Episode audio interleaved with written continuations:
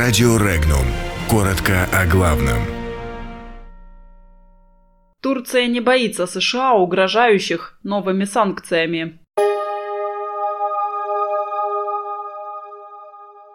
Эрдоган подтвердил приобретение С-400.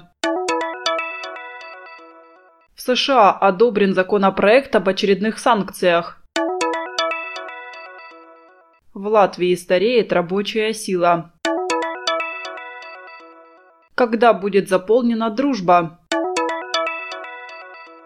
Город в Омской области уходит под воду.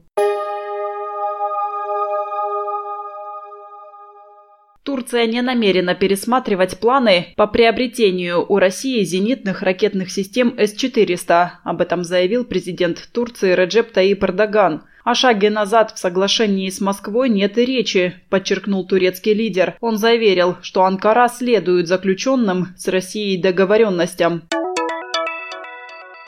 Законопроект, получивший название «Закон о сдерживании иностранного вмешательства», который предполагает запретить иностранным гражданам, уличенным во вмешательстве в выборы США въезд в страну, был одобрен Сенатом Соединенных Штатов. Причем за документ сенаторы проголосовали единогласно, сообщает газета «Хилл». После утверждения законопроекта Палатой представителей документ поступит на подпись президенту.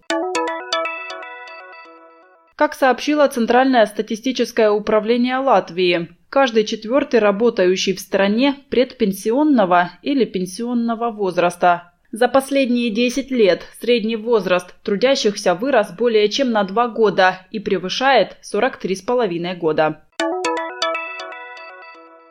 Все три нитки нефтепровода «Дружба» возобновят доставку нефти из России 1 июля, сообщает польский оператор трубопровода «Перн». После проведения в Москве переговоров в компании отметили, что с 10 июня начнется частичное возобновление поставок российской нефти. Когда полная очистка «Дружбы» от следов загрязнения окончится, в эксплуатацию запустят все нити.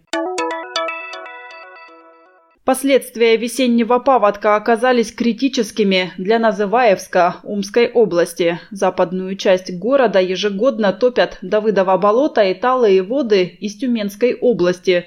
Из-за паводка страдает улица Солнечная. Подробности читайте на сайте Regnum.ru.